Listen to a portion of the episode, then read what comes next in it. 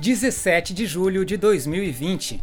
O sétimo episódio do Amazônia em 5 Minutos está começando, e com a presença de Jorge Bodansky, cineasta brasileiro que participou nesta semana de uma live pelo Instagram, no perfil Revista Amazônia Latitude.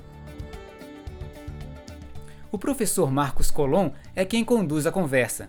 Essa é a nossa primeira transmissão, né? E estamos muito assim felizes de contar com a participação aqui do Jorge Bodansky, cineasta brasileiro, conhecido pelo pioneirismo, né, em retratar questões políticas, sociais e ambientais da Amazônia. A live também anunciou que nos próximos dias estreia na revista Amazônia Latitude a coluna Roteiros da Amazônia, em que serão reveladas e revisitadas histórias e personagens registrados nos mais de 50 anos de carreira do cineasta. Com vocês, Jorge Bodansky.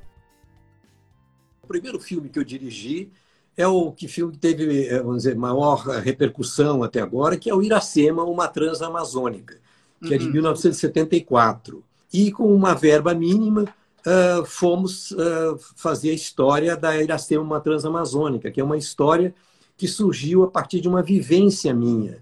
Eu trabalhava uhum. como fotógrafo freelancer para a revista Realidade, que é uma revista que na época era muito importante, porque era uma das pouquíssimas revistas brasileiras que ousavam discutir a realidade do Brasil nos anos 70, no final dos anos 60.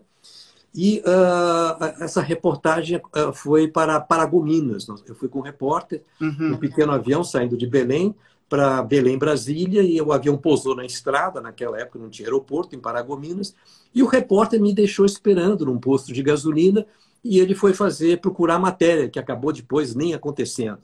Mas eu fiquei uns dois ou três dias esperando ele no posto de gasolina, e aí, observando o que acontecia, que era muito interessante. Durante o dia era um posto de gasolina, os choferes iam lá, trocavam pneu, uh, trocavam óleo, enfim, era uma grande oficina mecânica e de abastecimento. E à noite era uma zona, e aquilo virava um bordel. E o mesmo lugar, com as mesmas pessoas. Né? Eu falei, eu gostaria de contar a história da estrada através desse, de dois personagens que, que, que marcam muito isso, que é um chofer de caminhão e uma menininha que se prostitui e é levada pela estrada. Eu consegui convencer a televisão alemã de que para fazer, para produzir esse filme. E aí eu fui com o meu parceiro na época, o Wolf Gauer e o Bruno Senna, que eu, que eu convidei para co-dirigir o filme. Entramos no meu Fusquinha, saímos de São Paulo e fomos até a Transamazônica. Isso em 1973, no auge da, da ditadura e no auge da guerrilha do Araguaia. É, que era estava no, no entorno de Marabá. Jorge Bodansky vem de uma geração que ainda não usava câmeras digitais, já que na época as tecnologias disponíveis eram as câmeras que usavam filmes negativos que precisavam ser revelados em laboratórios, tornando a produção de um filme muito mais difícil em comparação aos dias de hoje e com equipamento uh, complicado de manusear. Quer dizer, só uma pessoa que, que uh, com experiência que podia manusear uma câmera e o filme também era caro. O filme precisa ser, é, passar por um laboratório, depois o laboratório tira cópia, para uma montagem. Então, eram sempre pessoas de fora que fotografavam a Amazônia. Né? Uhum. Você, você conta no, no, nos dedos de uma mão quem, quem são os cineastas que filmaram a Amazônia uh, até os anos 70, 80. Né? Então, isso dá, dá uma visão de fora para dentro, sempre é, é o olhar de fora não é olhar de dentro. Tudo que foi aconteceu na Amazônia veio de fora para dentro. A população local, seja ela ribeirinha, ou indígena, ou quilombola, jamais é consultada, até hoje. Né? Uhum. E eles se queixam muito disso, né? Ninguém se importa com eles, né? Nos projetos uhum. das hidrelétricas, do, do, dos, do, dos projetos das estradas, dos projetos de agricultura. Com relação às possibilidades das pessoas e povos que vivem na Amazônia produzirem seus próprios vídeos e filmes, Bodansky considera que atualmente as condições são melhores. Tem uma coisa também muito interessante acontecendo, né? Com a facilidade de você gravar, com, principalmente com o telefone celular, que é uma coisa que todo mundo tem, qualquer lugar, todos têm telefone celular, uh, uh, eles passaram com muito mais facilidade a fazer suas próprias, uh, criar suas próprias imagens e distribuí-las também. Né? Então, hoje, dificilmente você vai numa comunidade que não tenha um cara com celular que está filmando, que está registrando, que está preocupado com isso. E também tem um outro aspecto curioso nessa história. Quando a gente ia lá filmar, era sempre uma, uma negociação difícil, uhum. porque você vai lá com uma câmera e eles acham com toda razão que está tirando alguma coisa que eles não conhecem, que eles não podem ver, e você está levando algo eh, de dentro deles que, que é invisível e eles não vão ter mais, uh, uh, não vão saber o que, que, você vai fazer com isso. Né? Então, essa sensação de que eles estão sendo explorados de uma forma ou de outra é muito grande, muito desagradável para a gente. E com o celular não, porque como eles têm o celular também, então é de igual para igual, porque eles também filmam com o celular do mesmo jeito que você. Então eles não se sentem é, é, diferentes ou não se sentem usados, porque eles estão fazendo a mesma coisa.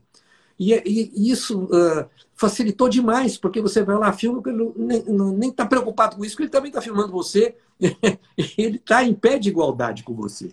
Então, eu acho uma relação muito mais justa. Obras importantes de Jorge Bodansky os filmes Terceiro Milênio e Jari, que estão disponíveis no YouTube, foram filmados entre o final dos anos 70 e o início dos 80. Terceiro Milênio tem como condutor da narrativa uma figura conhecida no estado do Amazonas, o então senador Evandro Carreira. Já o filme Jari mostra por dentro o que foi esse projeto que substituiu grandes áreas de biodiversidade florestal por uma monocultura para produzir e exportar celulose na Amazônia. E aí ficamos uma semana lá. E que foi a que nos possibilitou olhar de fato o que estava acontecendo. Talvez foi um dos primeiros filmes de denúncia da devastação da floresta de, de uma forma, vamos dizer, mais estudada aqui. E tinha uma coisa curiosa. Naquele tempo havia um movimento, um, um movimento cineclubista muito, muito bem estruturado no Brasil. Esse, esses cineclubes eram das comunidades eclesiais de base, eram dos MDAs, dos movimentos de defesa da Amazônia, das agremiações estudantis, dos sindicatos jornalistas. Então tinha uma circulação bastante grande. E esse Jari, esse filme Jari, que tinha 45, 50 minutos, sabe que ele foi um, um sucesso. Ele se pagou e até rendeu. Fizemos acho que umas sete, oito cópias que rodaram vários anos, circularam o Brasil inteiro, uh, usado como, como motivação para discutir a questão amazônica já naquele tempo, as pessoas que estavam interessadas, querendo saber o que estava acontecendo. Em seguida ao Jari, Jorge Bodansky volta à Amazônia para filmar, em uma viagem de barco pelo Rio Solimões, o longa-metragem Terceiro Milênio. Porque naquela época as pessoas davam presente para os políticos. Né? Em cada porto que a gente parava, as pessoas davam tracajás, tartarugas vivas de presente. E essas tartarugas eram depositadas no fundo do barco.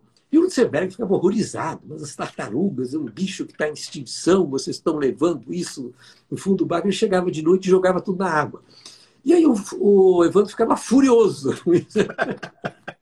ele, Evandro, aí é que está a história principal. E ele tinha, vamos dizer, dentro dessa fala histriônica dele, falando coisas muito, aparentemente muito malucas, mas ele falava coisas muito concretas, muito verdadeiras né, na, sobre a questão ambiental e sobre a questão de como uh, desenvolver a Amazônia.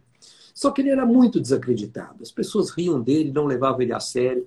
Falavam, você é louco, vai fazer um filme com um maluco, isso não vai dar em nada. Eu falei, não é, ele tem as suas razões.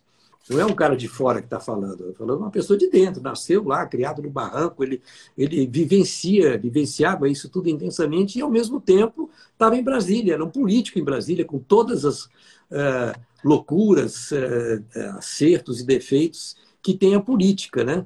E quem quiser assistir aos filmes de Jorge Bodansky, compartilharemos no site www.amazonialatitude.com os links para diversas obras do cineasta.